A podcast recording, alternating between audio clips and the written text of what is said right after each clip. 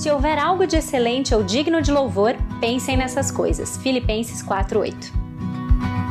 Bem-vindos ao podcast do Filipenses 4:8. Eu sou a Naná e o meu objetivo é compartilhar sobre a palavra de Deus, que é excelente e digna de louvor, para que ela ocupe o seu e o meu pensamento e molde as nossas ações e o nosso dia a dia.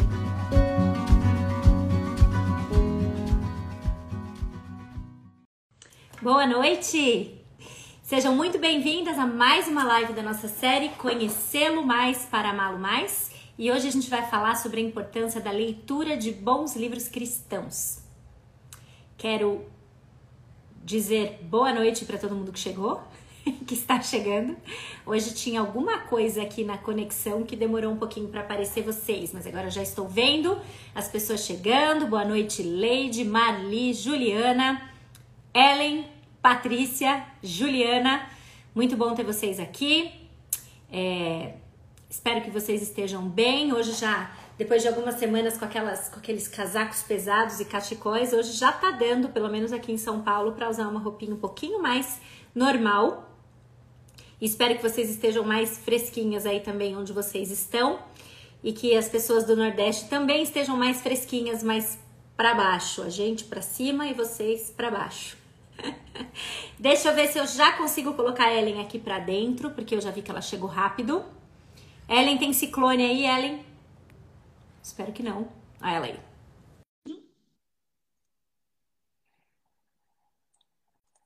Cadê ela? Eu aceitei, mas acho que ela não me aceitou. Oh! Para! Você nessa data querida. Muita chance. Se você tá ao vivo, canta comigo. Parabéns pra você. Amiga, primeira live de 40 anos não podia começar normal. Eu tava disfarçando, entendeu? Eu tava assim, não, tipo, não super normal, tá aqui, entendeu? Não.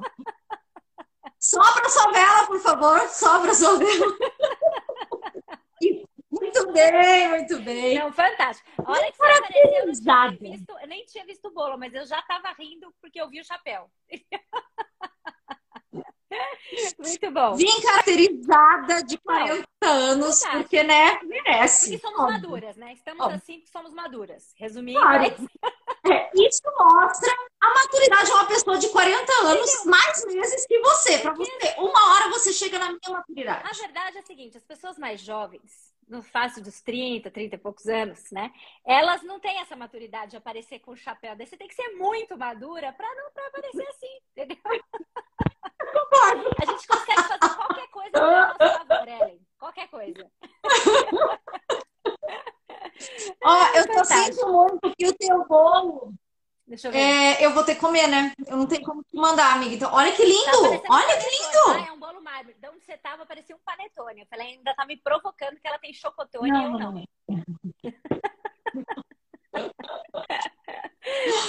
Ai, gente. Fantástico, fantástico. Tudo bem? Muito obrigada pela surpresa. Achei assim demais.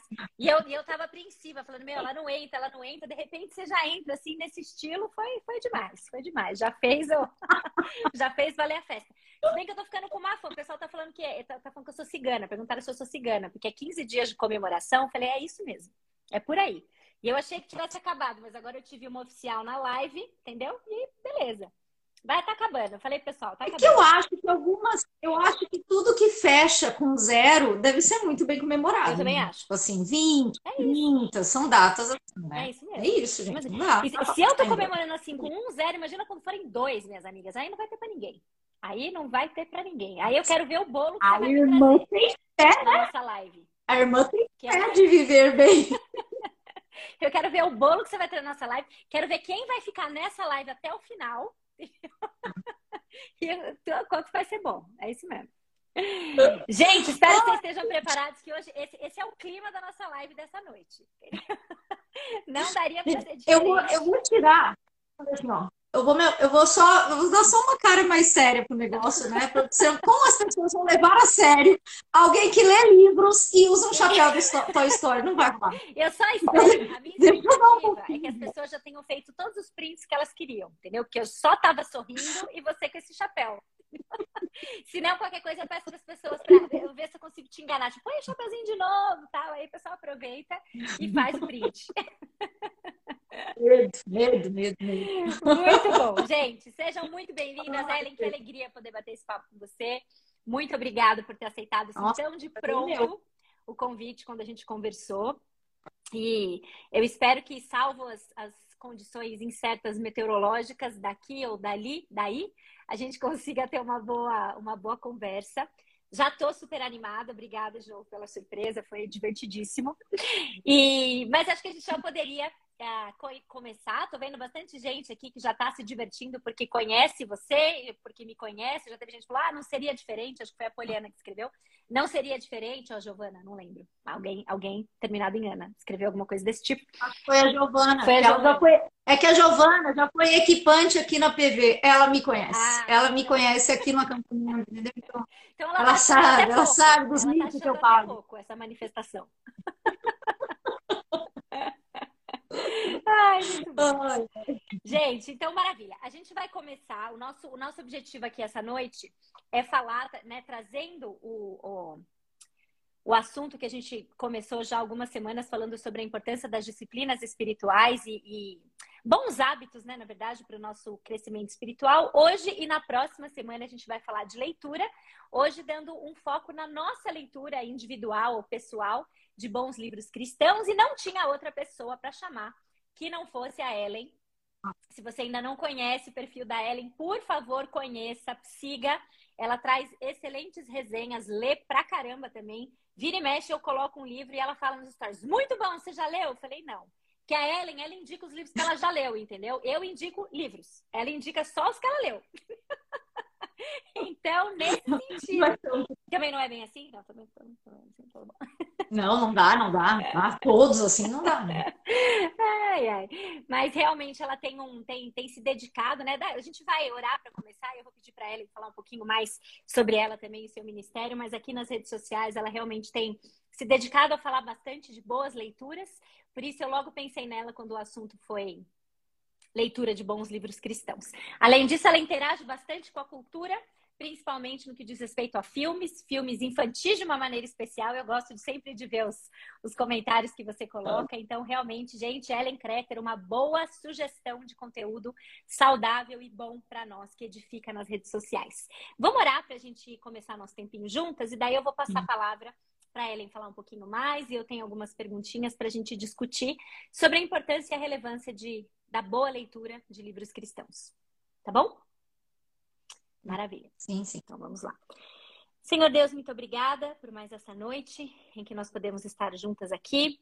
Obrigado, Senhor, pela vida da Ellen, pela sua alegria, energia que realmente contagia e te pedimos, Deus, que o Senhor abençoe nosso momento juntas, a nossa conversa, que possa ser edificante, que possa ah, nos estimular, nos encorajar e nos abrir os olhos, Senhor, ou mostrar ainda mais a importância e a relevância de nós gastarmos tempo e investir o nosso tempo na leitura de bons livros cristãos também, Senhor. Nós entendemos, compreendemos a centralidade da Sua palavra, esse também é o nosso foco principal, mas hoje aqui queremos destacar o valor que boa literatura, escrito por bons homens e mulheres de Deus, podem trazer para o nosso crescimento espiritual também. Ajuda-nos, Senhor, uh, e abençoa cada pessoa que vai assistir essa live, seja ao vivo ou depois da gravação, que possamos ser estimuladas para conhecê-lo mais, porque sabemos que assim vamos amá-lo mais. Em nome de Jesus. Amém. Amém. Amém. Muito bem, Ellen. Comece apresentando-se. Fala um pouquinho de você, sobre a sua família, o que, que você faz, onde você está, por que, que você está de cachecol e nós não. Enfim, fale aí. Quem é a Ellen? Então, eu só queria, antes de falar quem eu sou, eu só queria mostrar e dizer uma coisa, gente. Eu queria aproveitar esse momento público. Isso aqui, ó, eu tenho que mostrar para vocês. Isso aqui esse é o caderno que vocês estão vendo.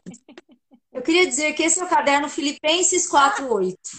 Ele começou na série Deus Incomparável e ele está nessa série agora. Eu só quero dizer que Naná Castilho é simplesmente sabedoria em forma de pessoa e eu quero te agradecer, amiga, porque assim, eu acho que muito do que eu aprendi na quarentena e muito do que Deus usou na quarentena para me ensinar veio do teu perfil. Então, muito obrigada. De verdade, obrigada. muito obrigada. Obrigada pelo carinho. Você não tem noção do quanto eu uso esse material para aconselhamento, para discipulado, é muito. Esse caderninho aqui vale ouro. Que legal. Vale ouro. Não vou poder mandar ele embora. Quando... Mas vamos lá. Quem sou eu? Meu nome é Ellen, então eu sou casada com o Hugo, tenho dois filhos, a Juline de 14 anos e o Natan de 11. Eu sou missionária da Palavra da Vida aqui no Sul, já faz 20 anos. Por isso que eu estou assim, gente. Hoje tá bom o clima. Hoje tá legal. Não tá tão frio. A Ellen é uma Porque das. Os últimos dias. A Ellen é uma das que dá risada quando eu falo que eu tô fazendo sopa com 17 graus aqui. Filha, 17 graus tá bom pra pegar um sol, tomar uma piscina, né? Um banho de um banho de mar. Ai, mas você hoje não tá é bom, daí, né? tá gostoso. Gaúcha, é? Você virou gaúcha, mas você não é, né? Não, então, eu sou paulista. Aí. Vou tirar o som aqui do meu telefone. Eu sou paulista, gente. Eu nasci em São José dos Campos, ah, não sabia. interior de São Paulo. Sim, eu nasci em São José dos Campos, só que eu vim para o Sul quando eu tinha 12 anos de idade, por causa do meu pai perder o emprego e tal. E daí eu vim, fiquei, casei e ainda tô aqui. Né? Ah, né? eu achei Aí que casei, você tivesse casado e ido, achei que você tivesse ido por causa da palavra da vida. Então você tem um, um pega eu vim já, então, de antes. Tem. Não, é, eu tenho um pé gaúcho bem maior já do que outros, né? Então, então, como eu disse, eu estou casada há 20 anos e faz 20 anos que eu estou na Palavra da Vida. Eu casei e já vim para ficar aqui. Fora isso, eu ajudo, eu sou uma das colaboradoras do podcast do Projeto do Coração, uhum. que é o da Kate, que você já deve ter visto lá, inclusive. Fora isso, eu sou mãe, né, gente? Cozinheira, cabeleireira, enfermeira, o que você precisar, estamos aí Cabeleireira, eu confesso que foi uma das primeiras vezes que eu ouvi, mas é verdade, é, é prudente. Coerente. Não, é, é, que eu corto o cabelo do meu filho, então realmente eu me dei esse título. A partir do momento que eu cortei o cabelo dele, agora eu sou cabeleireira. já, já sou eu mesmo. Uh, e sim, sou apaixonada por livros, dedico o Instagram praticamente para essa questão de leitura, tento incentivar meus filhos o máximo, tento incentivar mães para incentivarem seus filhos a ler, porque eu acho que ler livros muda o mundo, muda realmente o mundo.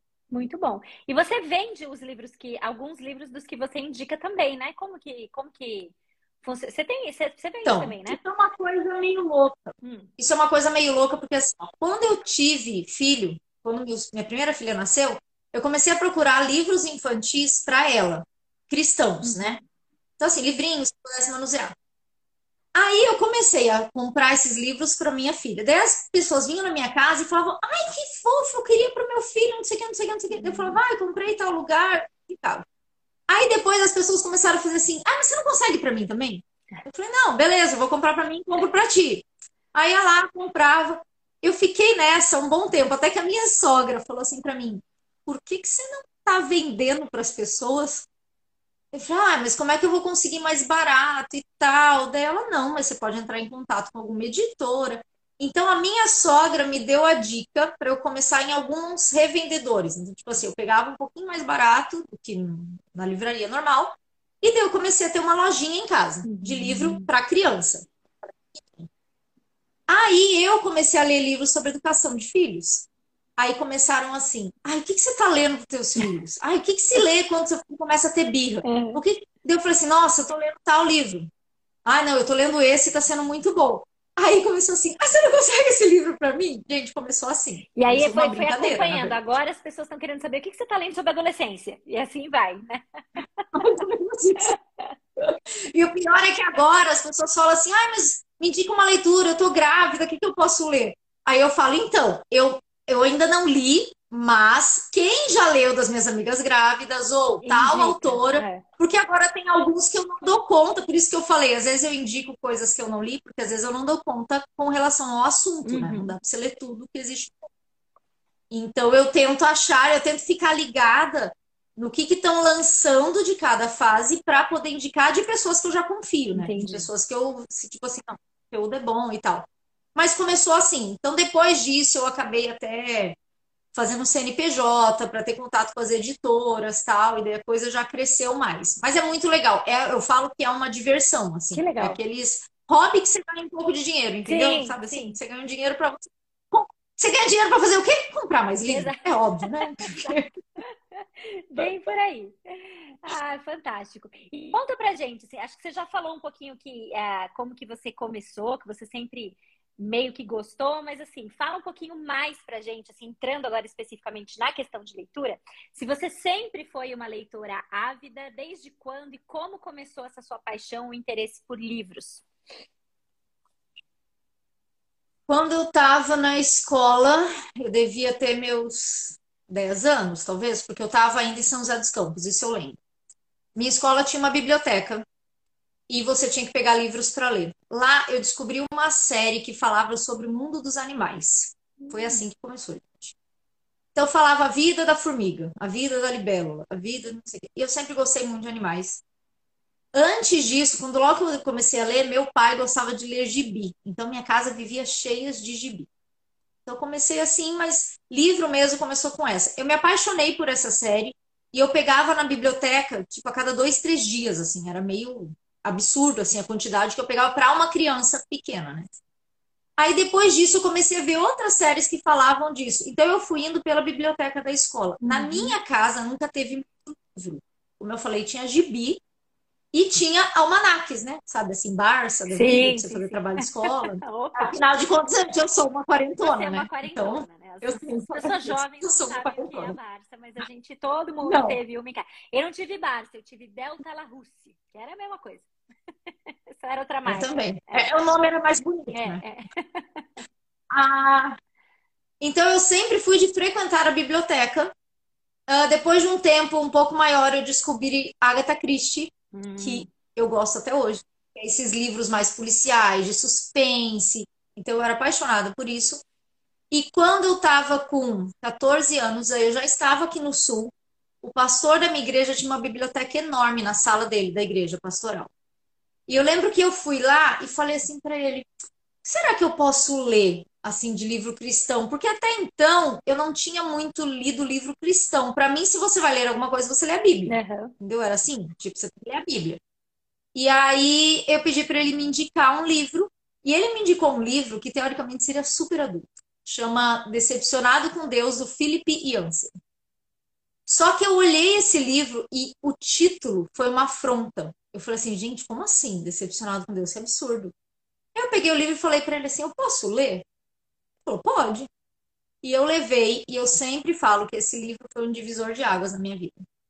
Porque, primeiro, esse livro abriu a minha mente com textos bíblicos de uma forma que eu nunca tinha visto antes. Lembrando que, apesar de eu ter 14 anos, eu vivia na igreja, eu nasci dentro da igreja. Então, assim, muitas coisas que já eram batidas de história bíblica, que você já viu várias vezes, o cara explicou de um jeito que eu nunca vi. E eu me identifiquei com o livro. Aquilo que eu achei que era uma afronta, eu descobri que algumas vezes eu já tinha ficado decepcionada com Deus, eu só não sabia verbalizar isso. Então, aquele livro me fez assim, gente, eu preciso ler mais livro cristão de, de autores assim. E daí começou meio que uma caçada. Eu acho que eu tive boas pessoas para me indicar no início, tipo pastor, Algumas pessoas falam, não lê esse, que é bom e tal. Mas depois foi meio que por conta e risco, assim. Eu fui, fui meio que fuçando, fui meio que procurando. E quando eu fui fazer o seminário, que eu fiz um ano no o curso básico né, do Seminário da Palavra da Vida, lá eu tive acesso a muita coisa e foi lá que eu comecei a minha, minha biblioteca. Então, assim, ali por uns 18, 19 anos, um pouquinho antes de ir para o seminário, eu comecei a intencionalmente comprar livros pensando, eu quero ter esses livros em casa. Então eu lembro que eu fui olhando algumas coisas, comprava, lia, obviamente, mas foi quando eu comecei a ter. No seminário, aí eu tinha uma lista vasta, quando eu saí de lá, de livros que eu poderia comprar. Sem falar que o próprio seminário tem muita conferência, né? E daí tem muita promoção de livro. Então, aproveitava, né? Mas foi assim que começou. E não parou mais, não parou. Legal. Legal que você traz algumas coisas que são bem, bem interessantes, né? Apesar de você ter, ter falado que na sua casa não era, você não era rodeada de livros, de alguma forma você sempre esteve rodeada. Né? Acho que isso é uma coisa legal da gente Sim. pensar, por exemplo, na escola, a biblioteca, um estímulo que você tinha para leitura lá. E mesmo em casa não tinha livro, mas tinha muito gibi. Então era aquela coisa assim, quando a gente está cercado de, de, recursos, a chance é maior do que se a gente nunca tivesse tido é, acesso a nada. Claro que sempre existem exceções, você mesmo falou, né? Não tinha muito livro na minha casa, mas você tinha muito gibi, você tinha muita coisa, a escola te incentivou nesse sentido. E eu achei legal de quando você falou, né, de quando você pegou decepcionado com Deus, que na verdade ninguém, é, você tinha uma biblioteca à sua disposição e não foi alguém que chegou com um livro para você e falar, ó, oh, esse aqui é para você ler, mas você escolheu. Uhum. É porque você tinha ali uma, uma, uma possibilidade de olhar para várias opções e falar esse aqui. Porque a chance, quando a gente, quando a gente pensa e fala eu vou ler esse aqui, normalmente a nossa, nossa chance de prosseguir é um pouco maior do que a gente lê obrigado, né? Haja visto esses livros de literatura Sim. que a gente lê para vestibular, que às vezes a gente já fica assim, ah, desesperado, né? Tem que ler, ok, tem que ler. Não, mas é um clássico. Mas daí? Eu não quero nada com esse clássico agora. Tem, tem hora que a gente vai valorizar Exato. leituras em momentos diferentes, né? Então, você poder escolher o que você vai ler é interessante. E, de repente, você deu essa essa guinada aí para ler os livros cristãos e nunca mais parou até começar a fazer resenha deles, né? E acho muito legal quando você fala também que o Philip Yancey te deu uma virada de chave, né? O livro dele te deu uma virada de chave para entender, inclusive, mais sobre a própria Bíblia, né? A leitura de bons livros cristãos, muitas vezes, ela aumenta o nosso apetite pela palavra de Deus mesmo, não no sentido, a gente não substitui, mas a gente vai olhar mais para a palavra de Deus a partir disso, né? E aí, assim, o que, que a Bíblia eu tem? Lembro que... Pode falar, pode falar. Não, você vai falar que esse livro do Filipe Yancey, ele fala muito sobre o êxodo, o período do povo ali no Egito, do, no deserto, né? Quando sai do Egito para ir para a terra de Canaã. Uhum. E isso é que eu falo, texto manjado, a gente já, já leu milhões de vezes, mas a forma como ele falava, para mim foi assim, gente, nunca li isso na minha é, vida. É. E quando ele fala do sofrimento de Jó também, tanto que eu lembro até hoje, quando ele fala do sofrimento de Jó, também deu uma explosão na minha cabeça. Então, isso é, é impressionante. E é mais ou menos o que está acontecendo com a gente ali. A Ellen também faz parte do, do clube, Filipenses 4.8, lendo ainda melhor que o Éden, né? Cada, cada faceta, Exato. cada capítulo que ela pega, você fala, isso aqui não estava em Gênesis, puseram agora, não é possível. Não é possível que isso aqui já estava aqui, né? E, que, e, e, o livro faz a gente olhar para a Bíblia, né? E com isso a gente cresce na leitura da, da Bíblia, no conhecimento da Bíblia mesmo, né? Isso é muito, muito legal. Uhum. E o que, que a Bíblia tem a dizer para a gente sobre a, a leitura de bons livros? A Bíblia aborda isso de alguma forma, seja direta ou indireta, pensando biblicamente sobre a leitura de bons livros. Fala um pouquinho para a gente. Então, uma coisa que eu acho muito legal a gente pensar é que nós somos o povo do livro. Porque Deus deixou um livro para nos instruir. Uhum. E se você for ver toda a história bíblica, é muito interessante, porque Deus começou lá em Gênesis com a palavra, né? Do princípio Deus criou os céus e a terra com a sua palavra. Deus cria tudo com a sua palavra e ele passa Gênesis todo falando e instruindo diretamente o seu povo. Quando você chega em Êxodo, Deus escreve com a própria mão dele na tábua os dez mandamentos. Aí não é mais só a palavra falada, agora tem uma palavra escrita. Ele fala, mas ele também escreve para deixar registrado. E a partir daí, ele inspira homens para escreverem a sua história que vai ser o período que Moisés escreveu todo o Pentateuco. E daí a gente vai indo pela Bíblia, então nós temos a palavra falada, a palavra escrita, vai indo, até que você chega no Novo Testamento, onde essa palavra falada e escrita encarna, e ela vem viver no nosso meio. Você passa pelos evangelhos vendo isso, você passa pelas epístolas vendo Paulo escrevendo cartas acerca deste Jesus e desse evangelho para as igrejas, para chegar em Apocalipse 20, 12, e falar sobre um livro onde está escrito o teu nome. E eu acho muito legal pensar duas coisas. Primeiro que, sabe quando criança, você explica uma coisa, ela não entende, daí você fala assim, tá, quer que eu desenhe? Às vezes eu penso que Deus fez isso com o seu povo. Ele fala, ele falou assim, ok, só falar eu tô vendo que não tá adiantando. Eu vou escrever. Eu escrevo os dez mandamentos para deixar registrado, não tem desculpa. Você ouviu e você pode ler. Não bastou. O que, que faz? Ele usa a imagem. Vem Jesus encarnado e vive entre nós para mostrar que essa palavra escrita e falada é possível de ser vivida.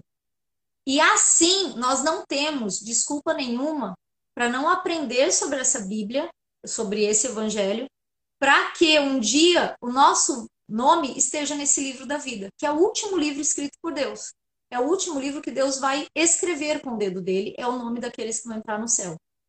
Então, se você me pergunta o que, a Bíblia fala sobre livros, ela fala tudo. Porque ela é um livro, ela é a palavra de Deus, seja falada, seja na figura de Jesus, ela vem nos trazer toda essa história da narrativa. Então, quando eu falo que nós somos o povo do livro, é por isso, nós somos um povo que tem o livro de Deus na nossa mão. E por isso que, às vezes, me até. É, eu quero usar a palavra certa, mas assim, às vezes eu fico meio chocada com pessoas cristãs que não, não leem nunca. Porque eu falo assim, gente, mas não dá para entender, porque é o que você tem. Fora tudo isso, a gente tem as histórias bíblicas que mostram, né? Eu amo a história, por exemplo, de Esther. Quando o rei não consegue dormir, ele tem insônia e ele pega um livro para ler. E naquele livro está falando que o Mordecai tinha ajudado ele, barará, e daí ele, é, a partir daquele livro é que ele vai pegar o tio da Esther e vai honrar ele, tal, tal, tal. Então eu fico vendo essas pequenas coisas e falo, gente, foi um livro, né? Eu lembro de Esdras também, que leu diante do povo a lei que estava perdida. E lendo aquele livro, todo o povo chora, se lamenta e se santifica de novo. Eu vejo o próprio Jesus lendo os livros que já existiam bíblicos, né, quando ele vai no templo.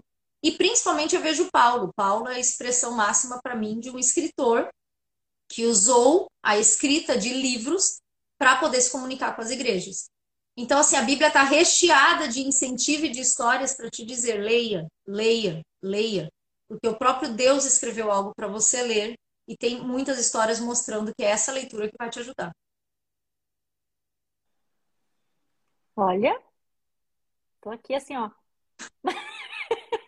Pra Ellen, a Ellen simplesmente pegou a metanarrativa bíblica de capa a capa, Gênesis Apocalipse e defendeu. Eu tô assim, falei, meu, a própria Nancy Guthrie na minha frente. Aqui. Não é. é, não, não, fantástico. Mas não é muito fantástico, legal. É exatamente. É muito legal ver. É muito legal quando a gente realmente consegue enxergar como a Bíblia é clara acerca de um tema de capa a capa e a relevância disso para nós. Né? E acho que o que você trouxe é justamente isso: é a palavra, é a letra, é a, a, a escrita, a forma como Deus escolheu se comunicar com a gente, né? Por meio de livros, por meio da, da, dele próprio encarnando e aquilo que nos espera lá na frente, o livro melhor e maior de todos, né? Que nos garante ali a, a vida eterna. Então, realmente é, é, é, fantástico, fantástico mesmo, assim, ver o quanto a palavra de Deus é suficiente, inclusive para nos instruir acerca de temas que muitas vezes a gente acha que não estão contemplados ali e que é a nossa própria falta uhum. de, de é, de instrução acerca de como interpretar esses temas que nos mostra que, que a gente está enganado, né? E que, na verdade, ela fala mesmo sobre isso.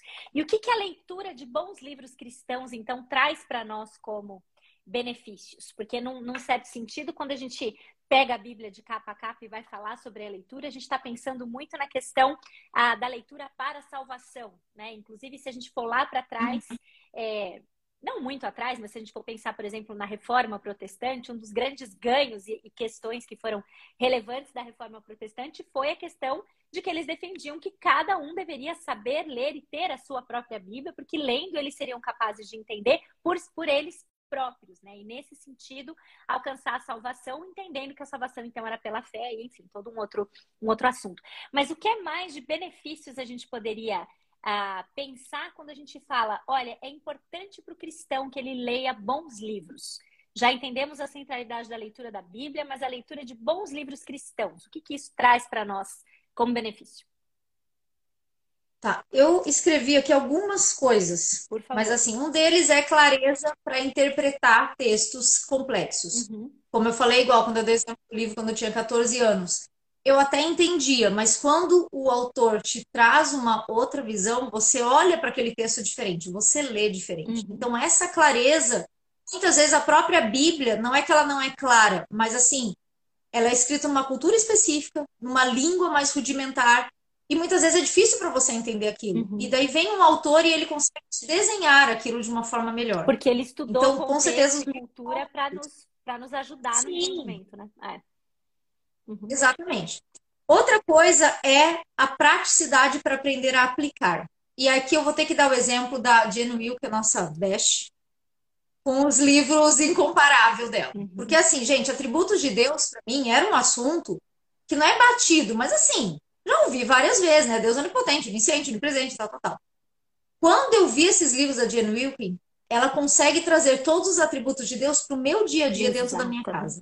Eu nunca tinha conseguido. Isso é espetacular, porque daí a Bíblia se torna viva, uhum. ela se torna diária. Ela não se torna mais uma coisa que eu olho no domingo, uhum. ela se torna uma coisa da minha pia de louça.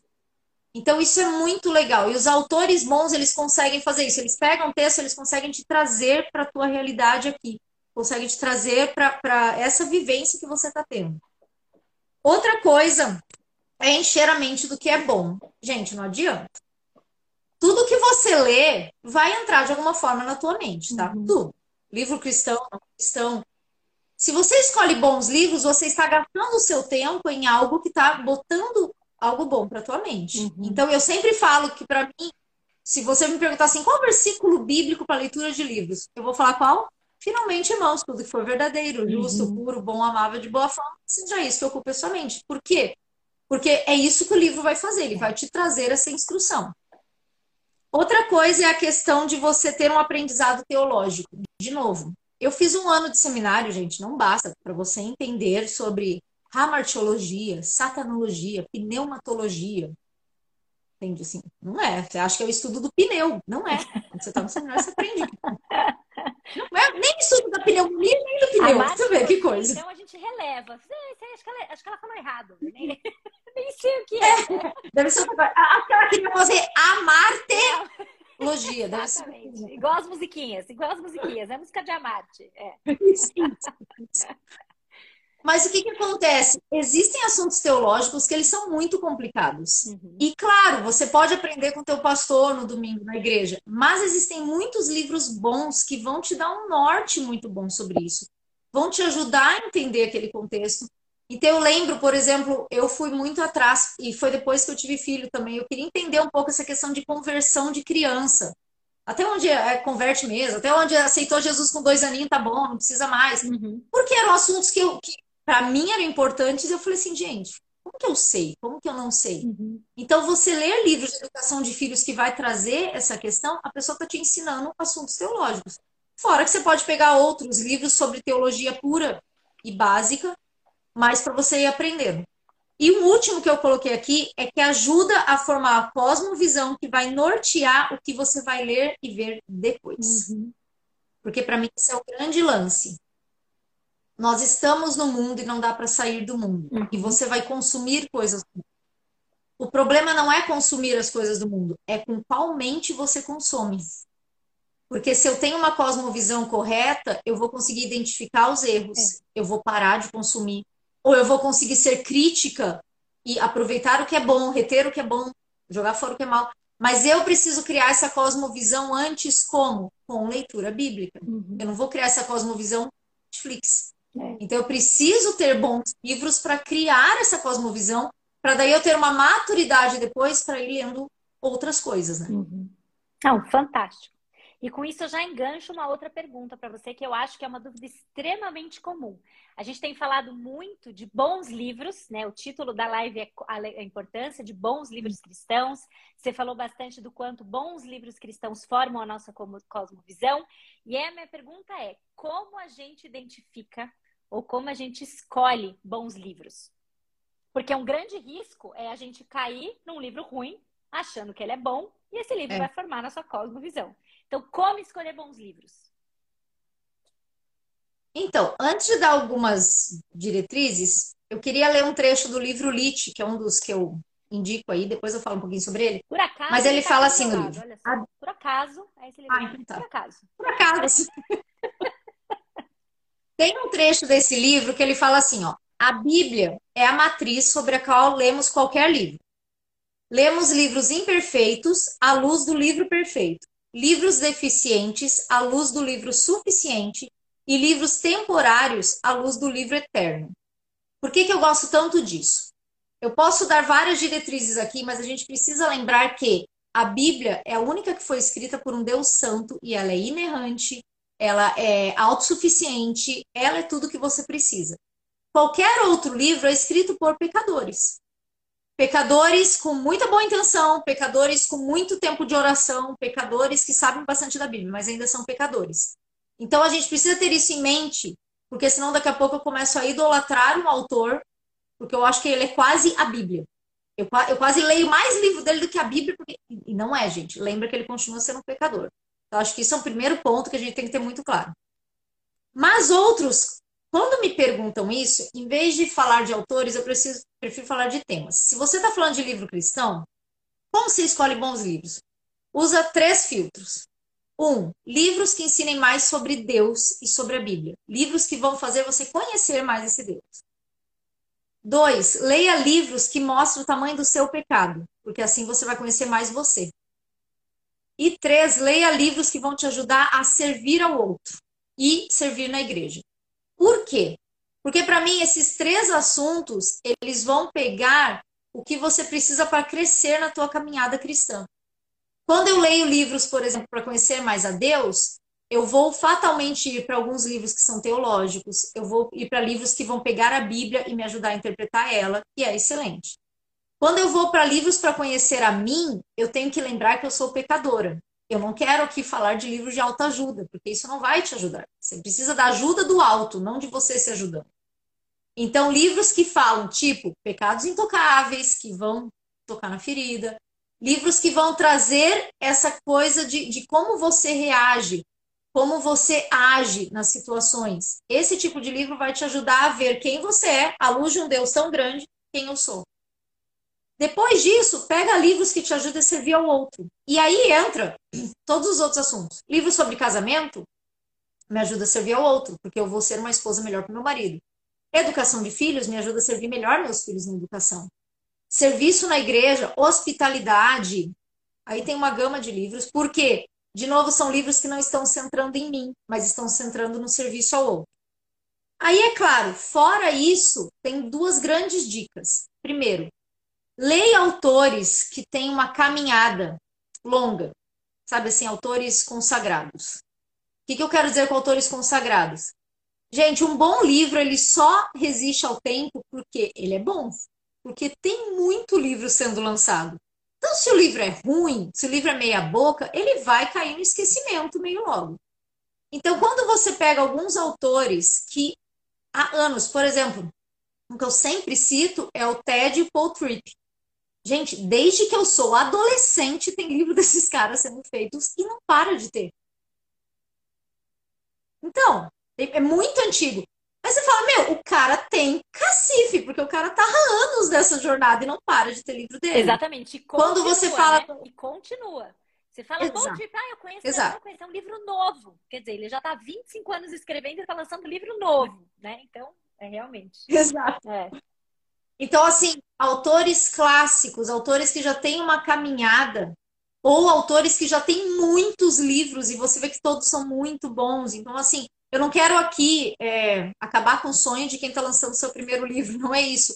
Mas entenda que a experiência me traz confiança, né? A pessoa tem um, dois livros, eu vou ler, mas assim, ainda quero saber o que mais você tem para me falar.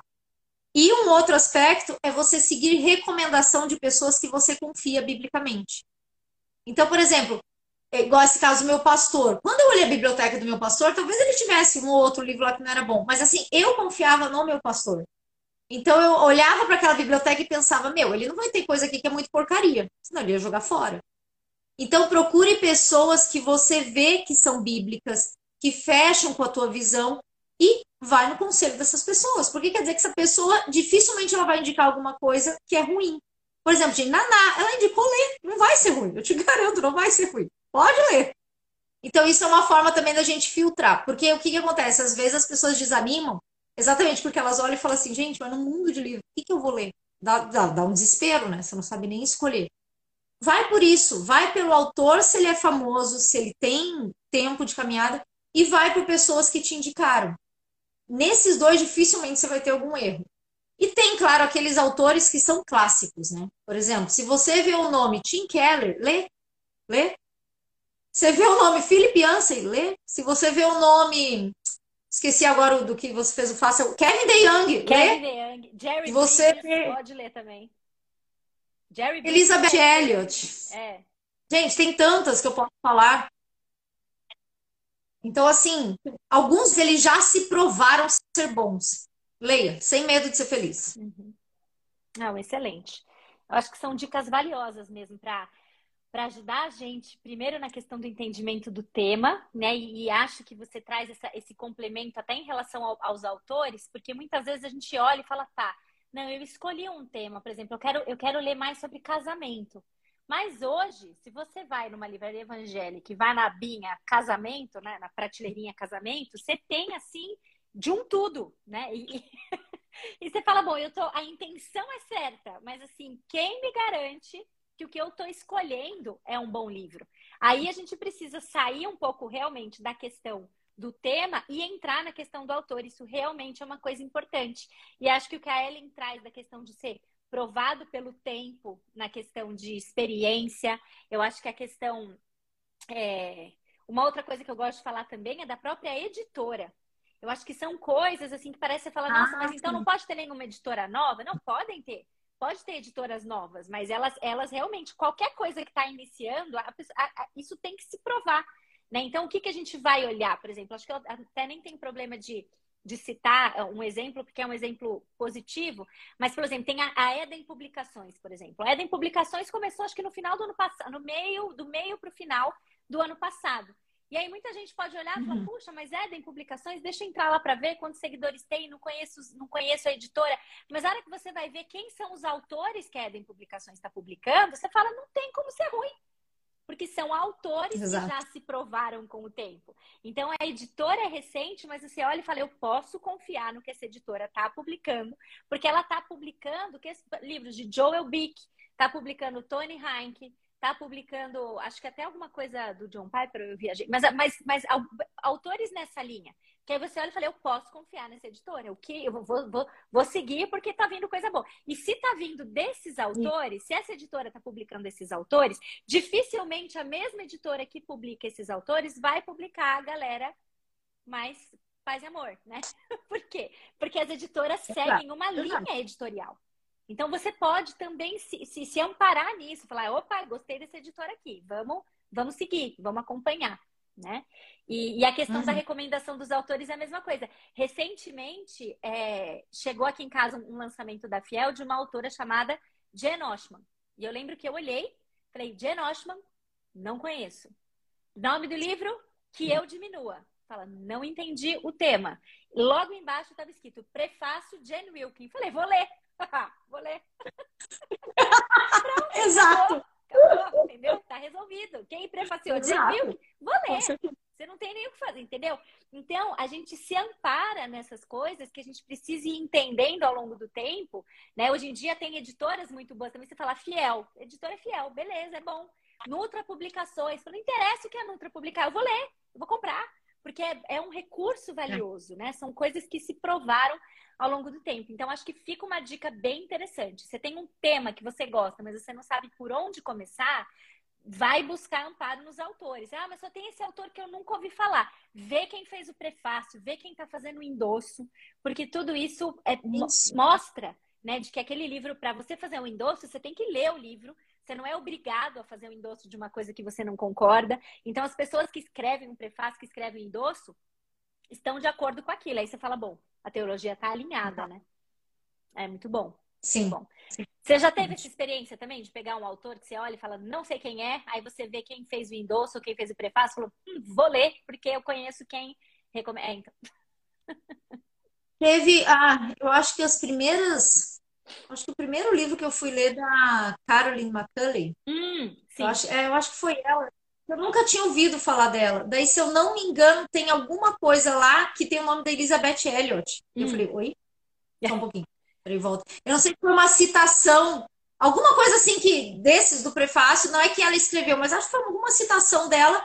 Eu falei gente, não iam pôr o negócio dela se o negócio fosse ruim, sabe assim? Uhum. Então teve, já teve alguns que eu olhei e fiquei, ah, tá, vamos lá. É. Né? Se essa pessoa tá ali, beleza. É o norte, né? Eu acho que são dicas importantes para a gente escolher nessa multidão, que é exatamente o que você falou, essa multidão de livros que a gente tem hoje, sobre temas que são bons, sobre, olha, teologia, comentário de Romanos, escrito por não sei quem, da editora que eu não conheço, ou do lado, comentário de Romanos Carlos Oswaldo. Pronto, já, já peguei, já peguei esse aqui, né? Então, realmente são. E outra, né? acho que só vale a pena falar que, assim, pode acontecer também de você pegar um livro que foi super bem recomendado e tal, e você vai ler e você vê que não fecha muito. Gente, faz parte, entendeu? Sim. Tentativa e erro. Então, já teve livros que eu li eu falei assim, cara, onde é que esse ser quer chegar? Tipo, meu pai, o que, que ele tá falando? De onde ele tirou isso? Aí o que, que, você faz? Você pode parar de ler, não é pecado você parar de ler o livro. Entendeu? Você viu que não é bom, você não vai indicar, era isso, fazer o quê? É. Não, é. e também tem a questão de estilo, de leitura mesmo, né? Estilos de, de pessoas, de, de, autores com quem você se identifica mais e que quem você se identifica menos. Eu já tive, no assunto Sim. maternidade, por exemplo, foi muito difícil achar uma abordagem de livros sobre maternidade que eu realmente gostasse de ler. Sobre criação de filhos tem um monte, né? Mas assim, sobre maternidade, uhum. eu lia uns, eu parava na metade, falando, não tá rolando. E livros bons, bem recomendados, de pessoas boas, mulheres eh, piedosas e tudo, mas que não, a coisa não, não avançava. Não é porque a teologia tá errada, mas porque muitas vezes o, o estilo também não tá te ajudando. E aí eu acho que você traz uma coisa que é essencial, que para mim o que, o, que, o que me convenceu foi a leitura do Lit, inclusive. Não gostou? Para de ler. E eu achava assim, não posso. É, é contra, é contra a minha religião. posso parar de ler. Tem que ir até o final. Eu o que eu acho legal. É. É, o Lynch traz uma coisa legal que é quando parar de ler, né? Uhum. Eu sempre, sabe que eu falo isso aqui para meus filhos. Aliás, mães, uma dica, né? Para você que quer incentivar teu filho, depois a gente pode falar mais disso. Mas você quer incentivar, tenha um combinado com teus filhos. Por exemplo, aqui em casa eu fiz um combinado que você não pode parar de ler o livro até ter lido o terceiro capítulo completo. Até o terceiro capítulo. Uhum. Claro que se o capítulo tem uma página, não vale, é. né? Daí eu aumento. Mas assim, por quê? Porque eu falei, eu expliquei para eles, eu falei assim: se você chega numa pessoa na rua e conversa com ela 10 segundos, você pode dizer se ela é chata ou legal? Não, porque você não deu a chance da pessoa se apresentar. Eu falei, gente, o autor precisa de pelo menos três capítulos para ele apresentar os personagens, você entender a história e ele tentar te fisgar com o enredo.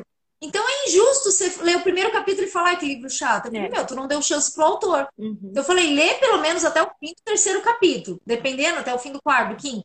Depois você pode vir me dizer que o livro tá chato, eu vou deixar você parar de ler. É. Porque, porque não adianta, a criança tem esse filtro assim, ah, não gostei, não gostei. Gente, ela nunca vai gostar de ler. É. Nenhuma criança nasce gostando de ler.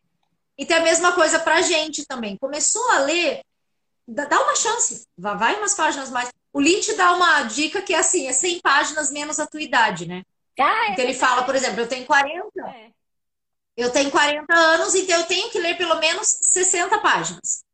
Por quê? Porque daí, nessas 60 é o tempo que o autor tem para cativar uma pessoa de 40 anos.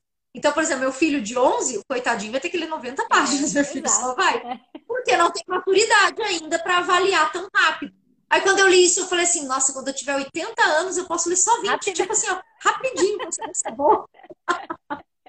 Por isso que eu tô Mas tem isso também. Mas quando eu tiver 100, você olha a capa e fala, gostei ou não gostei, entendeu? Acabou. Isso. É verdade, eu tinha esquecido dessa dica do Tony Hayek no Lit. É muito legal. Essa coisa é dos 100, 100 páginas menos a sua idade. Muito bom. Muito bom mesmo. É um show. É uma boa dica. E uma coisa que aconteceu enquanto você estava falando, não teve como eu não lembrar do. Quando a gente estava lendo Manso e Humilde no clube. Porque, assim, é, Manso e Humilde foi um livro que dividiu total opiniões do mundo gospel, né? Teve, teve gente Exato. que amou. Ou você ama ou você odeia. Ou você não, não rolou de jeito nenhum. E quando a gente leu o primeiro capítulo, eu lembro que quando eu fui para aula do primeiro capítulo, tava todo mundo meio quieto, assim, meio. Vamos ver o que a Naná vai, vai trazer para nós. Aí umas começaram, não, eu não sei, eu tô, tô, meio incomodada, eu acho que não é por aí, esse estilo não é o que eu tô acostumado. Enquanto outras já estavam, nossa, segundo capítulo eu já tava chorando, esse livro é o melhor de todos, não tem uma página que eu não leio, que eu não me debulhe em lágrimas e não sei o quê. Então, assim, a coisa tava muito polarizada. E aí, assim, para as meninas que não estavam gostando, e eu confesso que no começo, quando acabou o primeiro capítulo, eu tava assim, meio. Tá, Vamos ver para onde vai. vamos ver para onde vai. E aí, assim, eu falei, ó, vamos mais um pouco. Vamos mais um pouco. Por quê? Porque tem recomendações assim, assim, assim. Tem críticas, tem críticas, mas tem ah. essa e essa recomendação, tem isso, isso. A gente precisa colocar isso no conjunto, colocar isso em perspectiva e reconhecer que vale a pena insistir. E foi muito gostoso no encerramento perceber que foi quase unânime a mudança de perspectiva, assim, do tipo, olha, aí pode não ser meu estilo preferido, mas a doutrina está muito alinhada tá muito, muito correto tudo, sabe? Exato. Então isso é, isso é muito legal, realmente, pra gente, pra gente pensar, né? Pra, para também ajudar a gente a nortear um bom livro, até essa questão de quando parar de ler, né? Quando eu decido que esse livro não vai rolar e eu vou abandonar. Sim. Muito bem. Sim. Agora, deixa eu te perguntar, mudando de assunto, mas não muito, né? Porque nosso assunto é todo leitura aqui. Quais são os empecilhos mais comuns que a gente se coloca quando o assunto é leitura? E como que a gente pode driblar isso? Vou ter que começar essa parte lendo uma outra trecho do livro Lit, que é muito bom. É assim, ó. Gente, estou falando de livro, eu tenho que ler, né? É. Olha isso. Na hora que Moisés desce do Monte Sinai com as tábuas de Deus, o povo havia feito um bezerro de ouro. O adorno das orelhas foi sacrificado em prol de criar uma imagem que lhes agradasse os olhos. O ouvido, receptor da palavra de Deus, foi saqueado pelo olho, o receptor da imagem. E a ironia é marcante. Respondendo à sua pergunta, qual o maior empecilho e dificuldade? Gente, são dois: tempo e distrações, visão. Não tem outros. E a grande questão, eu gostei muito desse trecho, porque ele fala exatamente isso. Você escolhe para o que você vai dar atenção. Essa que é a verdade.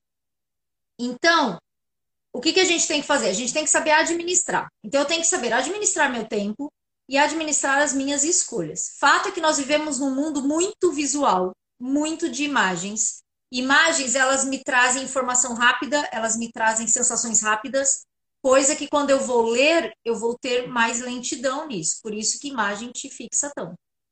Então, algumas coisas que a gente tem que fazer. Deixa eu começar pelas distrações primeiro.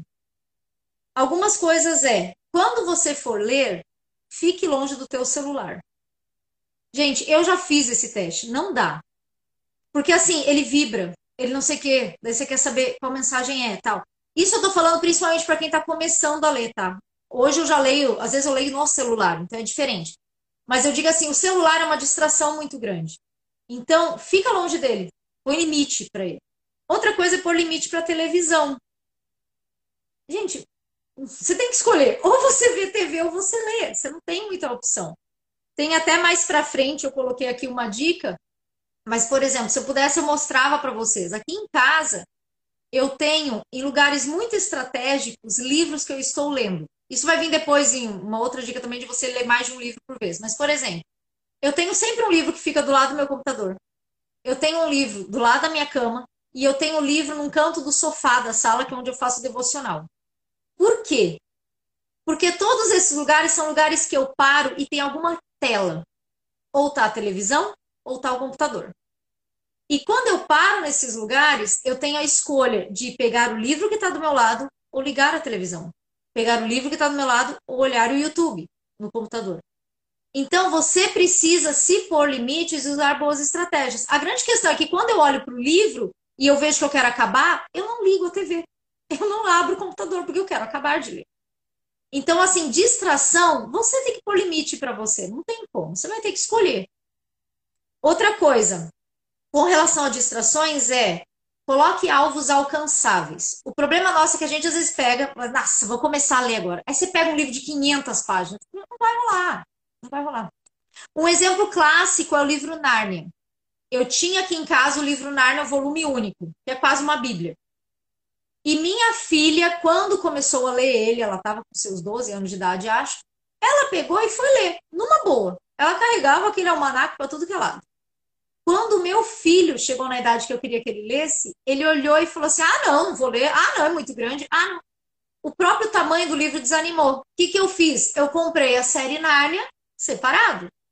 Pronto, leu a série inteira. Porque eu falei assim: ah, não é tudo isso, é só esse. Ah, terminou esse, é só esse. E daí eu não precisei fazer o trabalho, porque C.S. Lewis já pegou ele, ele queria ler tudo. Mas assim, coloque alvos alcançáveis, porque se você desanima, a próxima distração está aí perto ele é, ela é mais fácil para você correr, né? E a grande questão é do leia mais de um livro por vez. E daí deixa eu explicar isso um pouco, porque isso às vezes é uma crise existencial, tá? Eu tive essa crise aqui em casa com a minha filha. Porque ela falava assim: "Não, porque daí eu vou confundir os assuntos, porque daí eu falei assim para ela, filha, você vai confundir os assuntos se você estiver lendo dois livros que falam sobre o mesmo assunto. Aí você pode ficar pensando, ah, qual falou aquele, aquele, esse falou isso, esse falou isso. Agora, se você está lendo o livro oposto, é que nem você estudar duas provas no mesmo dia, uma português e matemática. Meu, não vai te confundir, não tem como. E o porquê que é bom ler mais de um livro? Exatamente por isso que eu falei. Quando você está lendo mais de um livro, você tem duas grandes vantagens. Primeiro, você tem coisas para se distrair que são livros. Então você não vai procurar outras. E segundo, existem momentos que você tá afim de ler uma coisa e não outra. Um exemplo bem prático. Eu, gente, depois das nove da noite, eu sobrevivo porque eu preciso. Mas se eu pudesse, eu caía na cama e dormia, entendeu? Se você me pedir para ler um livro teológico às nove horas da noite, não vai rolar. Não vai, porque eu não vou captar. Porém, se você pedir para eu ler um livro de fantasia, um livro qualquer de história, eu leio. Leio três, quatro, cinco capítulos. Por quê? Porque aquilo relaxa minha mente. Eu, eu, tô, ali, eu tô ali só pela curtição. Eu não preciso tirar grandes lições morais para minha vida. Quer que eu absorva um livro, coloca ele às sete horas da manhã, quando eu faço minha devocional. Porque daí minha mente acordou, ela tá fresca. Então, quando você lê mais de um livro, você dá para o teu cérebro a possibilidade de descansar lendo livros. Você dá para o teu cérebro a chance de ler mais de uma coisa. Por exemplo, outro exemplo bom é quando você vai fazer uma viagem de avião, que você sabe que vai fazer conexão, você vai ficar umas seis horas até chegar no lugar, por causa das paradas. É uma excelente oportunidade de você pegar um livro curto. Por quê? Porque você vai falar assim, cara, vou ler em um dia. Você põe um alvo para ti. Aí, em vez de ficar no aeroporto olhando Instagram, você vai pegar aquele livro que ele tem 80, 90 páginas. Você acabou de ler ele na viagem. Então, livros diferentes te dão essas possibilidades de ler em momentos diferentes, de acordo com o teu ânimo também para ler aquilo fora que tira as distrações. E daí a questão do tempo, né? Que eu falei que era distração e tempo, os dois empecilhos. Na questão do tempo é sempre tenha um livro à mão. Gente, é sério. Faz toda a diferença. Se você é mãe, tem um livro na bolsa junto com as fraldas. Se você, e claro, não estou falando para você ter um almanaque, mas por quê? Muitas vezes a gente tem um. E eu tinha isso, tá? Antes de ter filho, eu era daquelas que sentava e lia por uma hora seguida. Quando eu tive filho, eu falei assim: meu Deus, nunca mais vou ler. Nunca mais vou ler na minha vida, porque eu não tenho mais uma hora. Só que, de novo, a necessidade faz você correr atrás. Aí eu me dei conta que eu tinha 15 minutos. E daí o que, que eu aprendi? Olha, eu não preciso concluir um capítulo para parar. Eu posso fazer uma marquinha onde eu parei com a caneta, sabe? Eu posso fazer alguma coisa e simplesmente continuo depois. A gente subestima os pequenos tempos de leitura. E se você contar de 15 em 15 minutos ao longo do dia, talvez você lê uma hora e você nem percebeu, porque são pequenos 15 minutos. Então sempre tem um livro na mão. Ah, mas o livro é muito pesado para levar. Gente, estamos na era do smartphone. Tenha livro no celular. Não é tão difícil. Tenha um livro no celular você pode usar ele mesmo para ler. Eu não gosto muito, eu prefiro livro físico, mas eu tenho livro no celular, porque quando aperta, tem isso. Outra coisa é, pare de fazer alguma coisa. Para você dizer sim para a leitura, você vai ter que dizer não para outra. Qual é essa outra? Realmente é uma escolha tua, não sei.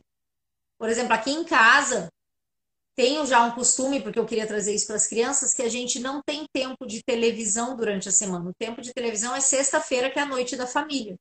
Então, sexta-feira à noite, você não vai me ver lendo livro, porque eu falo sim para ver filme com meus filhos. Então, é um dia que eu perco o tempo de leitura.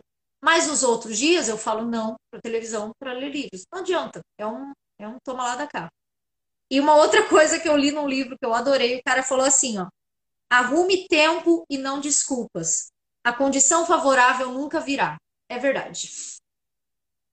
Nunca vai ter a condição perfeita para você sentar e ler. Ou talvez tenha, né? Eu, a minha esperança é que na minha aposentadoria seja assim, né? Eu, uma rede, o mar me olhando, eu olhando para o mar e um livro na mão, entendeu? Talvez algum dia vai ter, mas se não é agora, então para de arrumar desculpa e arruma tempo. E começa, começa a ler. Começa a ler do jeito que dá, na hora que dá, da forma que dá. Até porque, vamos ser sinceras, se você faz isso na frente dos seus filhos, qual é a chance deles gostarem de ler? Enormes. Uhum. Porque eles vão valorizar o que a mãe valoriza. E se a mãe está sempre com o livro na mão, o que a mãe está passando de mensagem? Uhum. Então faz toda a diferença. Nossa, não, fantástico, fantástico. Essas são, são dicas realmente valiosas e que vão direto no, no, no centro da, da, questão mesmo, né? Do quanto a gente se distrai com as coisas, do quanto a gente se distrai. Eu tinha muita dificuldade de pensar na possibilidade de ler mais um livro por vez também. Para mim era uma loucura, assim, pensar que, uhum. nossa, não, minha mente vai ficar toda bagunçada. E a gente vive com informações de diversas naturezas ao mesmo tempo, né? E, e o dia inteiro, e de repente, quando o assunto é livre, a gente fala, não, não pode, vai, vai bagunçar a cabeça. E eu comecei a perceber o quanto é legal e tenho percebido ultimamente, inclusive, como os assuntos muitas vezes, né, que eu agora tenho até lido mais no livro cristão ao mesmo tempo, quantas vezes eles se complementam e ajudam até no entendimento uma coisa da outra. Então, isso é muito legal. Muito legal essa possibilidade. E talvez a pessoa esteja pensando aí do outro lado, né, pensando, nossa, mas puxa, é, tô querendo começar a ler, você já tá falando para eu começar com dois, né? Mas acho que existem algumas, algumas dicas que são, que são válidas para momentos diferentes, mas aí eu queria saber se tem alguma dica específica para quem assim está querendo começar, porque uma, uma, uma questão que eu sempre penso assim, é, eu já li muito a questão, ou já vi muito, na verdade, as pessoas falando: se você quer começar a ler, comece lendo 15 minutos por dia, todos os dias. E eu gosto de ler. O hábito de leitura, para mim, ele realmente não foi um problema de adquirir, porque eu gosto, é uma coisa que, que para mim, é gosto mesmo, assim, sempre gostei. Mas, e, e, eu não sei se é por isso ou, ou não, que eu não sou exemplo para falar disso, mas assim, eu não leio todo dia. Eu não leio 15 minutos por dia. Entendeu? Mas porque para mim, sentar e ler duas horas seguidas, hoje, né, com os filhos já maiores, não é um problema. Não é um sacrifício para mim. Sim. Então, para mim, é melhor parar e falar: ah, hoje eu vou ler. E aí eu adianto uma coisona toda lá, ou faço alguma coisa. Eu li em uma tarde, não conseguia parar de ler o livro, então uma coisa foi. Mas aí, você tem algumas dicas assim para quem está começando? Eu não, eu não sei dizer, eu acho que talvez seja individual, mas essa coisa de leia 15 minutos todos os dias, será que isso é realmente uma boa estratégia? Tem outras estratégias? O que, como que a gente indica para alguém que fala, ó, entendi que é importante, me convenceram, como que eu começo? É que isso é uma boa estratégia para quem não gosta de ler, mas entende a importância e quer criar o hábito. É. Por quê? Porque o que você faz todo dia vira um hábito. É a mesma coisa. Então, assim, como você. Preciso fazer atividade física todo dia. Eu preciso porque eu não gosto. Tem que... Exato. Tá. É, mas é o meu caso também. É, tá. Eu também não gosto, mas eu tenho que fazer. Então, assim, é uma questão de eu ensinar para o meu corpo e para minha mente. Eu vou fazer isso mesmo você não querendo. É. Mesmo que você não goste, eu vou fazer. Isso é o hábito. Uhum. Agora, quando você já gosta de ver que é o teu caso, realmente, aí a dica é tenha na sua agenda esse tempo. Uhum. Porque se você gosta, não é um problema. Mas se você também não pôr na sua agenda, vai ser complicado. É. Então, que nem você falou, para muito, eu conheci uma mulher que ela lia bastante, mas o dia dela de ler era sábado. Porque sábado o marido estava em casa, então ela combinou com ele. Ela falou assim: ó, de manhã, quando eu acordar, eu queria ficar até 10 da manhã lendo. E daí era o dia que ele pegava a criança, levava no parque e tal. Então ela lia três, quatro horas seguidas, mas sempre só no sábado. Uhum. Mas, de novo, para ela, ela gostava de era ler e durante a semana era extremamente é. complicado. Uhum. Exato. Então não era um problema. Agora, pensa alguém que não gosta de ler e eu falo assim, todo sábado você vai ler três horas. A pessoa se enforca. Não dá. Ela morre. E por que dos 15 minutos? 15 minutos é uma coisa assim, gente, o que, que você faz em 15 minutos? Muito pouca coisa. Então, é um tempo possível de conseguir, é um tempo que você acha brechas. Uhum. Então, o lance dos 15 minutos é mais isso. Tem também uma técnica de você ler tantas páginas por dia. Uhum. Eu não gosto pelo seguinte, às vezes o livro ele tá pesado, a minha mente está cansada, e daí eu olho e falo, ai ah, meu Deus, ainda faltam cinco páginas, uhum. não aguento mais ler, sabe assim? O tempo, para mim, eu acho mais assim, ok, tá, é só mais cinco minutos, vamos lá, vamos lá, você consegue. Uhum. Para mim, funciona melhor. Mas também dá esse esquema das páginas. Mas sim, se você é iniciante, principalmente se você não gosta, essa dica dos 15 minutos é muito boa. Tá. Uma outra coisa, leia, falando de livros cristãos, leia o que eu chamo de teólogos sessão da tarde. O que é teólogo sessão da tarde? Gente, se você começar, quero começar a ler, e você pegar um John Piper, hum, não sei, entendeu? O John Piper tem livros até fáceis, mas assim, normalmente ele é uma pessoa mais densa, sabe? Ele é um cara mais, né, complicado. Agora, se você pega um Max Lucado, vou usar esse exemplo, hum. gente, Max Lucado é que nem ler um filme, é um filme de sessão da tarde. Ele escreve gostoso, ele dá um monte de história, um monte de exemplo. Não, não é livros que você vai tirar altas lições teológicas. Não é mas, vai... mas você percorre, né? Exato. Mas vai falar de textos bíblicos, vai falar sobre como era aquilo tal. Então, o que, que é legal? E não é um autor super mega errado teologicamente, entendeu? Exatamente porque ele não aprofunda tanto, então não tem tanta coisa. Por que, que eu digo isso? Às vezes o problema é o autor que a gente pega, ou o livro daquele autor que a gente pega. Uhum. Então, pega esses livros que eles são mais leves de ler. É. Mulheres têm mais facilidade, autoras femininas, de escrever assim, né? Por exemplo, a Jane Wilkin é uma que consegue escrever sobre uma coisa super profunda de uma maneira leve, muito leve. leve. Então é um livro bom, é um livro uhum. gostoso de ler. Uhum. A Trish, que escreveu Liturgia do Ordinário, é outra também. Uhum. Ela consegue escrever as coisas de uma forma leve, que traz para o seu dia a dia. Então, assim, escolha esse tipo de autor para você começar. Uhum. E por incrível que pareça, uma dica que vai caber nos dois, para quem é avançado e para quem é iniciante, é participe de um clube do livro. É. Faz toda a diferença você ler com pessoas.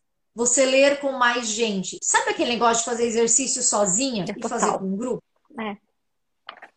Exercício com grupo, você não tá afim, mas a galera tá indo, você vai na onda. É. Livro é a mesma coisa, gente. Se você não gosta, não tem o costume, participa de um clube do livro. Você vai lá, você vai conversar, você vai interagir. E isso pode ser presencial ou pode ser online, tanto uhum. faz. Mas isso ajuda a criar o hábito e o gosto da leitura. É. Então, acho que essas três dicas, você estabelecer um limite de tempo, escolher livros de autores mais que escrevem simples e participar de um clube do livro, são três dicas infalíveis, assim, não tem eu. Muito bom. E para quem é iniciado, já, você já falou da questão do clube, né? Talvez que ajuda no aprofundamento, mas como ler melhor? Para quem já gosta de ler, como aprofundar isso, reter o máximo possível de uma boa leitura? Tá. Eu anotei três coisas aqui. A primeira é do clube do livro, de você aprofundar, mas não só isso. Eu iria além. É, dirija um clube do livro. Opa, Participe de um para aprender uhum. e vai na tua igreja, vai na tua vizinhança. E, gente, quando eu falo clube do livro, eu não tô falando de você ter 100 pessoas que nem o Felipe 248. Tô falando de você ter duas amigas em você. Exato. Duas, três amigas. Se você já tem uma caminhada, chama outras. Porque o fato de eu ter que, no mínimo, dirigir aquilo mais ou menos, me faz Muito. ter que estudar também. Uhum.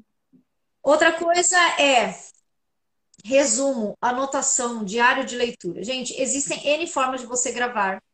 Eu tenho, todos os meus livros são com muitos marcadores, porque é assim que eu fixo melhor. Depois que eu termino de ler o livro, eu volto nas marcações e releio elas.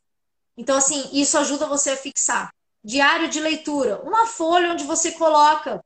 Tem gente que gosta de fazer por capítulo, né?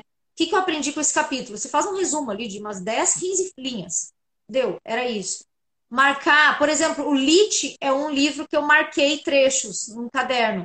Porque era um livro que eu sabia que eu ia usar muito, então eu já marquei coisas que eu gostava dele. Isso te ajuda a aprofundar. E com certeza é saia da sua zona de conforto. Hum, eu acho que a gente cresce mais quando você começa a ler livros que você às vezes nem tem interesse. Não pensaria em ler. difíceis. É. Exato. Por quê? Porque se eu já gosto de ler, já estou nessa caminhada há um tempão, e eu só continuo naquele tipo de autor, naquele tipo de coisa, isso começa a ficar muito cômodo. Foi uhum. o que você uhum. falou do Manso e Humilde. É. Uma literatura completamente diferente, mas assim, saia da sua zona de conforto e tente ler aquilo. Se você só está lendo sobre educação de filhos e casamento, gente, vai ler sobre empreendedorismo, mesmo que você não queira ser empreendedora. Por quê? Porque isso é importante. Lembra que eu falei lá no início? A gente vive no mundo. Gente, existem mais assuntos para falar. E como é legal você estar num ambiente que você sabe pelo menos pincelar uma coisa ou outra daquele assunto, né? Tem até uma uma vez que eu ouvi uma mulher falando assim: "Ah, eu não entendo esse pessoal que lê muito livro, porque lê muito e não retém nada. Eu prefiro ler pouco e praticar aquilo que eu li". Eu falei assim: "OK, eu entendo a lógica, eu acho que ela faz sentido. Porém, o fato de você ler muitos livros não quer dizer que você não está retendo nada, que você não está praticando. Mas é que talvez você está pegando de diversos assuntos e colocando um item em prática. E isso já é transformação. Eu não preciso colocar um livro inteiro em prática. É. Se eu conseguir um item da educação do filho, um item do casamento, eu estou crescendo. Porque depois eu vou ler outros e vou pegar outros itens. Então, assim, saia da sua zona de conforto porque você vai aprender outras coisas. E isso vai ser muito bom para ti. E tira aquele medo também, sabe? De, ai, gente, esse autor é muito difícil. É. Não, esse livro, não sei. Não, não tem, não tem por que ter esse medo, né? Tem alguns, Acho alguns, que é acho que a Pilgrim fez, eu recebi uma vez numa compra da Pilgrim aqui, ela mandou uma, uma relação, mas isso você acha facilmente na internet, se você jogar no Google ou no Pinterest, os desafios de leitura para níveis diferentes. E eu cheguei a publicar até no blog um tempo atrás. Eu publicava, acho que faz uns dois anos que eu não faço isso, mas eu colocava a lista dos livros que eu queria ler, e na verdade eu aprendi isso e isso ficou muito na minha cabeça, justamente porque eu percebi, em uma época bem específica da minha vida, que quantos livros eu li esse ano? Ah, li, sei lá, as crianças eram pequenas, li cinco livros no ano sobre maternidade, como beber norma a noite inteira, como você usa não sei o que, tá. tava tudo no mesmo tema. Aí eu falei, eu, eu passei o ano aprendendo sobre a mesma coisa. Eu entendo, é importante, é a fase da vida e tal, mas eu quero me desafiar a fazer diferente. E aí o que que era? É, são 12 livros, vai ser um livro por mês, beleza. Então, três vão ser sobre maternidade, ok? Criação de filhos, sei lá o quê. Aí vai você vai ler um livro sobre teologia, você vai ler um livro sobre é, um clássico, e aí eu ficava nessa coisa do clássico, eu morrendo de medo. Eu falei, ah, eles vão querer que eu leia Vidas Secas, eu vou ter que ler essa de Queiroz, não quero mais saber. aí eu falei, beleza, eu vou começar lendo Pequeno Príncipe, que é aquela coisa assim, totalmente, né, é, que mal vai me fazer, né? E aí, e não tinha lido ainda, e foi muito legal a experiência de pegar, de ler é, e falar, caramba, já li Pequeno Príncipe, sabe aquela coisa? Li Pequeno Príncipe, pronto, já li, né? E aí você começa a ver que você está diversificando, é exatamente essa palavra que você deu. Achei, achei essa uma dica super boa da gente lembrar para quem está querendo se desafiar e tem, assim, vários desafios, assim, do tipo, ah, você tem que ler um livro escrito no ano que você nasceu. Você tem que ler um livro Isso. a partir de. É escrito por uma mulher, que a capa seja rosa, ou que a capa seja, sei lá. E, e aí, assim, uma, um monte de coisa interessante que eu acho que coloca a gente em contato com experiências, com culturas, com estilos de escrita muito legais. Então, acho que essa dica é fantástica. Saia da sua zona de conforto. E você deu a dica do empreendedorismo também, achei ótimo. Comecei a ler uns livros sobre empreendedorismo algum tempo atrás, e lembro que no começo estava assim, meu, onde eu estou pisando? A acadêmica, né, enfermeira acadêmica, de repente, meu, negócios. Eu falava, não sei negócio, nada, né? E aí, aí você fala, ok, 100 menos 30, ok, 70 páginas, e quando você vê, você tá, você tá aprendendo uma coisa nova mesmo, né? Então é fantástico. Amei, amei. Que uma coisa que talvez você vai saber para ensinar depois até para os teus filhos, né? Eu fico pensando nisso. Às vezes a gente pensa assim, ah, para que eu quero ler isso? Gente, você não sabe para que, que vai ser é. útil. Essa é a verdade. Uhum. Então, assim, só que é informação boa. Então, assim, põe ela para dentro. E às vezes é até um tema, assim, que talvez você nunca tenha pensado em ler. Eu lembro que um dia eu estava na livraria e eu passei lá pelo... É que agora eu esqueci o nome do livro, mas foi o segundo livro da Marie Kondo, sobre a organização da casa. Eu passei ah, tá. por ele, assim, eu voltei, Falei, será que eu vou ler esse livro? Não era o azulzinho, era o segundo, que já era mais coloridinho. Aí peguei, nunca tinha lido nenhum livro dessa natureza. Falei, não deve ter nenhuma. Uhum. Esse, esse, é o tipo da coisa que a gente tem que ver imagem, né? Eu ficava pensando. E aí trouxe o livro para casa, li. Teve um monte de coisa que eu falei, ok, não vou dar boa noite para minhas meias, não vou falar para minhas bolsas que eu amo elas. Não vou ver se isso me traz Exatamente. Mas teve um monte de outras coisas que eu falei, puxa, que interessante o modo de pensar de temas que você normalmente não pensaria, né? Então é bem, é bem legal. Realmente é, eu recomendo esses desafios de leitura, seja de literatura aqui, a gente está falando de literatura cristã, né? pensando em bons livros cristãos, da gente sair um pouco desse tema, falar, ah, deixa eu ler o que a Bíblia diz sobre finanças, o que, que a Bíblia diz sobre sexualidade, sair um pouco dessa, desses temas que a gente sempre tem os preferidinhos pela fase da vida, mas sair disso, né? Não, show. Show demais.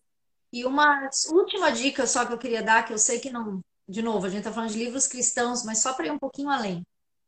Gente, não é pecado ler livro que não é cristão. Sim, tá? A primeira sim. coisa que eu queria falar. É. Não é pecado. E nós devemos. Nós devemos. Só que aí é que tá. Eu já fiz lá no meu Instagram, tem uma série de vídeos sobre isso, de como você saber escolher, o que, que você escolhe, por quê. Lembra aquilo que eu falei da cosmovisão? Então, assim, comece agora formando a tua cosmovisão, porque depois você vai pegar e você vai conseguir filtrar, uhum. você vai conseguir ser crítico, você vai conseguir tirar boas lições, e isso vai te ajudar muito.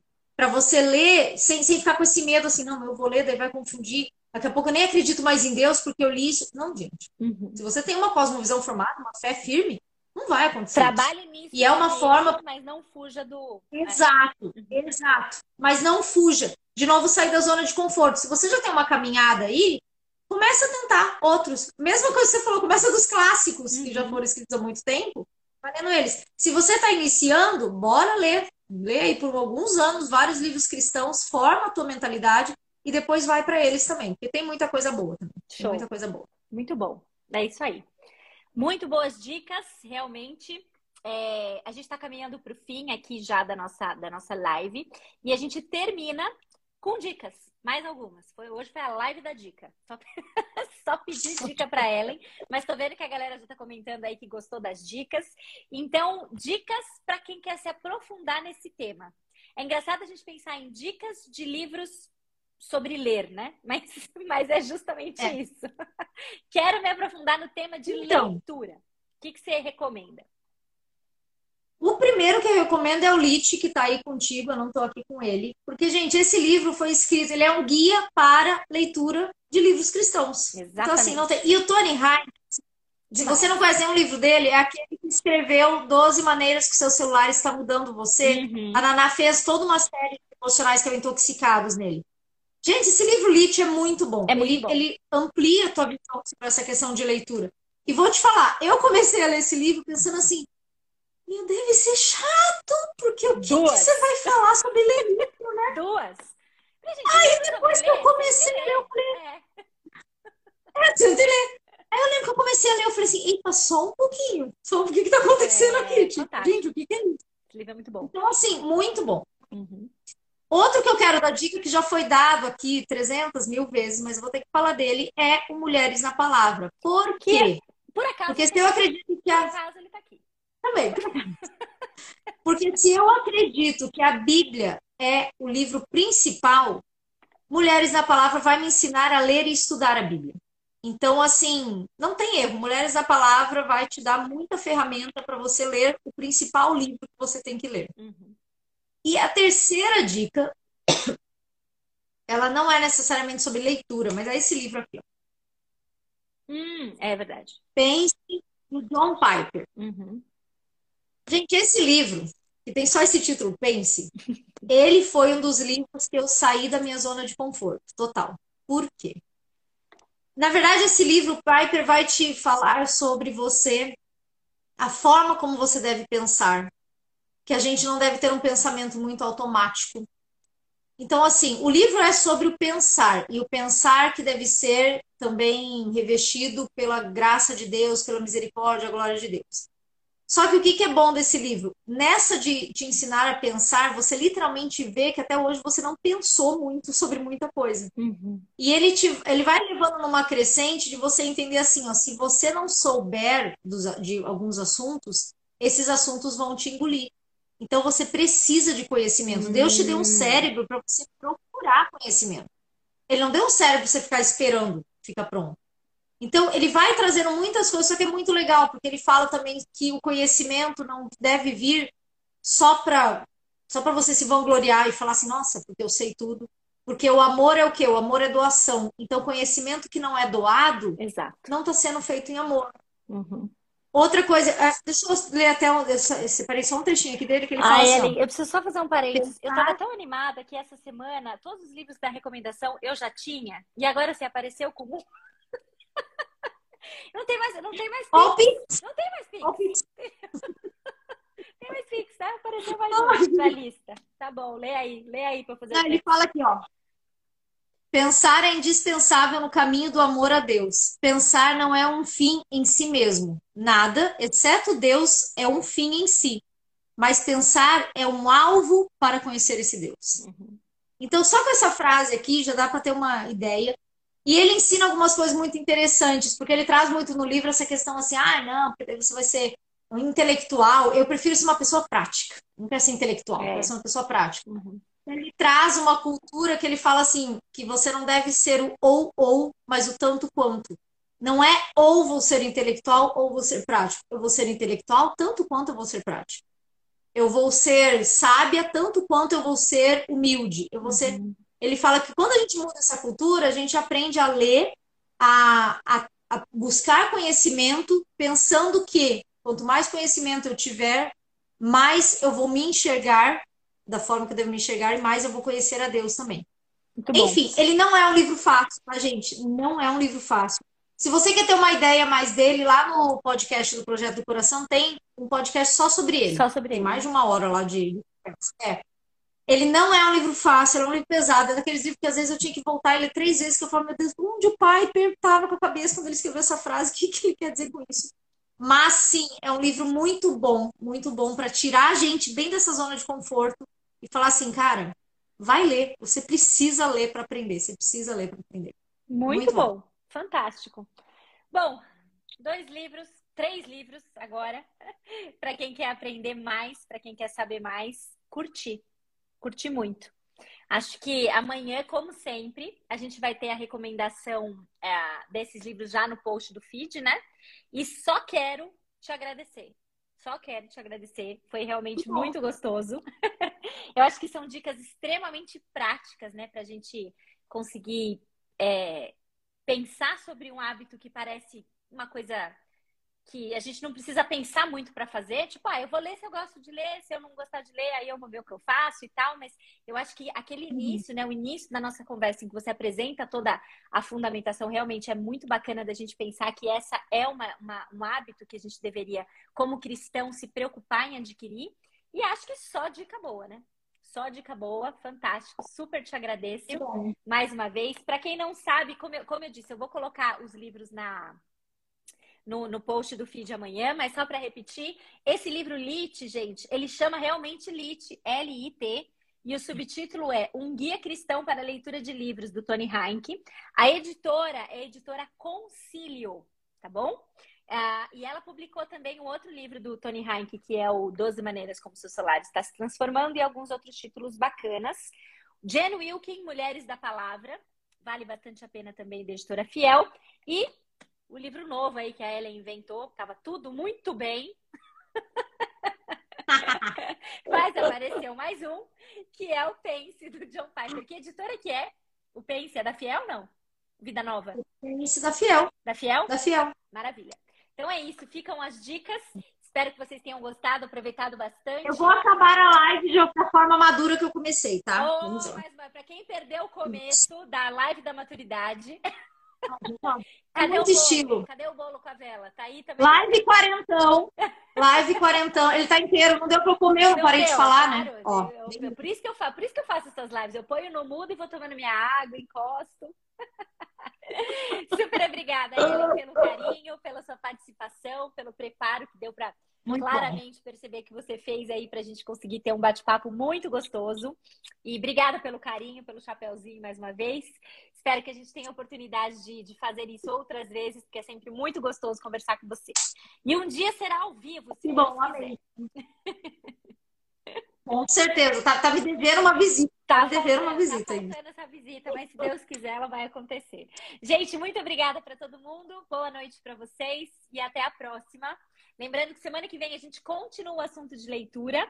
Ah, falando sobre a importância da gente praticar a leitura em família. Acho que vai ser uma conversa bem legal também com a Fabiola da Biblioteca Monteiro, que eu sei que está aí. Então, espero vocês na próxima semana. Beijo para vocês e até a próxima. Até mais, boa noite. tchau. tchau. tchau.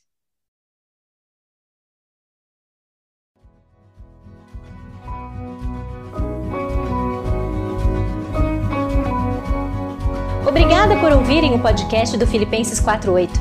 Para conhecerem mais sobre o ministério, ter acesso aos textos, dicas de livros ou mesmo acompanhar um pouco do meu dia a dia, siga o meu Instagram, Filipenses48 ou acessem filipenses48.com.